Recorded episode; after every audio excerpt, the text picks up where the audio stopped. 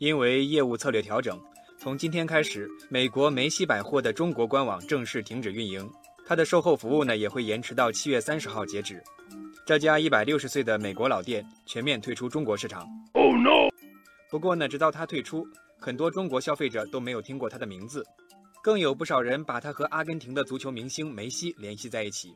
网友随遇而安调侃说：“客观地说啊，梅西的商业头脑和他对市场的预判性就没有他的球技那么出色了。”网友罗雷罗说：“梅西要去踢世界杯了，没空打理网店。”不过，在美国呢，梅西百货的人气可不低，更是被称为世界最大商店。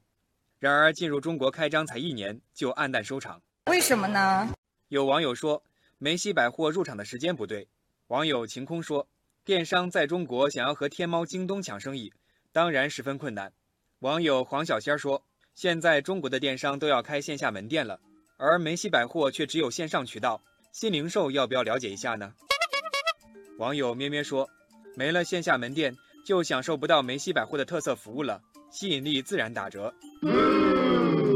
更多网友则认为呢，梅西百货水土不服，不了解中国消费者的审美以及消费习惯。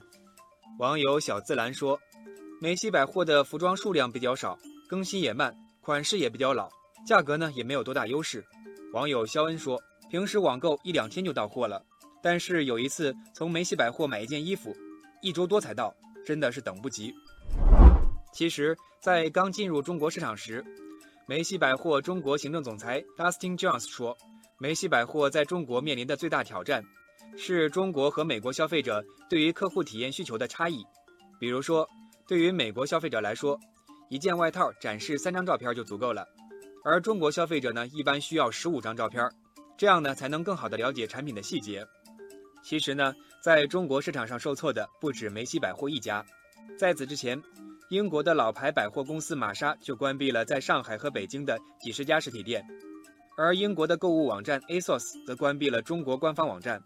德国的艾格品牌呢，也退出了中国业务。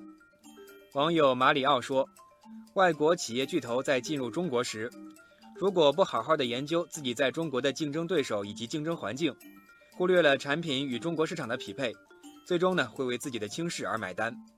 网友暖阳说：“有句真理叫做根据国情，来到中国市场，肯定要把握住中国消费者的消费习惯和消费理念，否则只会南辕北辙。”